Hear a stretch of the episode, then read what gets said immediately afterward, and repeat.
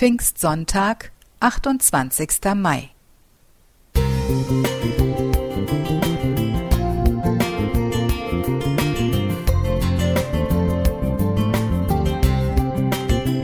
Ein kleiner Lichtblick für den Tag.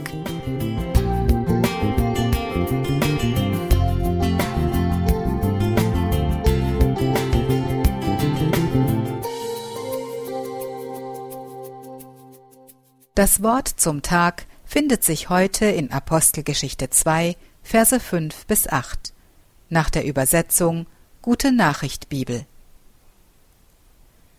Nun lebten in Jerusalem fromme Juden aus aller Welt, die sich hier niedergelassen hatten. Als sie das mächtige Rauschen hörten, strömten sie alle zusammen. Sie waren ganz verwirrt, denn jeder hörte die Versammelten, die Apostel und die anderen in seiner eigenen Sprache reden.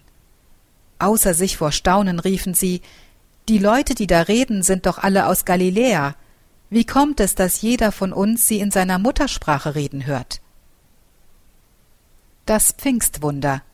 Ein Wunder der Kommunikation. Wie oft passiert es, dass sogar Menschen, die die gleiche Sprache sprechen, sich nicht verstehen. Kommunikation ist ohne Frage der sensibelste Bereich jeder menschlichen Beziehung, weil die aufgenommenen Worte in unserem Gehirn immer verknüpft werden mit Bildern, Emotionen, Erfahrungen und Erinnerungen. Hinter jeder Botschaft verbergen sich Welten, das macht die Sache so kompliziert. Noch schwieriger wird Kommunikation, wenn die Zuhörer aus verschiedenen Nationen, Kulturen, unterschiedlichen Bildungshintergründen und sozialen Schichten stammen, wie die Migranten aus aller Welt, die an diesem Pfingstfest zusammenkamen.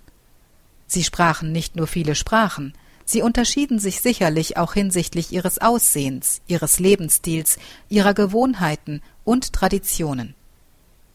Als er noch bei ihnen war, hatte ihr Herr Jesus Christus seinen Jüngern gelungene Kommunikation vorgelebt.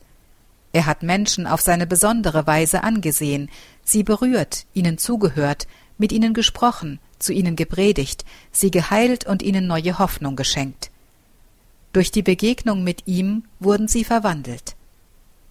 Bei der Ausgießung des Heiligen Geistes hat Gott auf allen Sinnesebenen kraftvoll kommuniziert. Das Brausen war zu spüren, das Feuer zu sehen, die Worte waren zu hören, das Glaubenszeugnis der Apostel bewegte die Herzen. Das war die Geburtsstunde der christlichen Gemeinde, aufgebaut von Menschen, die von Gottes Geist ergriffen waren, der sie das Miteinander im Glauben lehrte.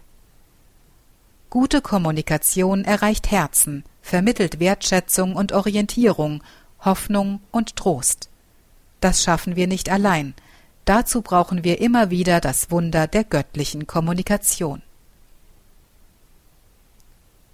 Heidemarie Klingeberg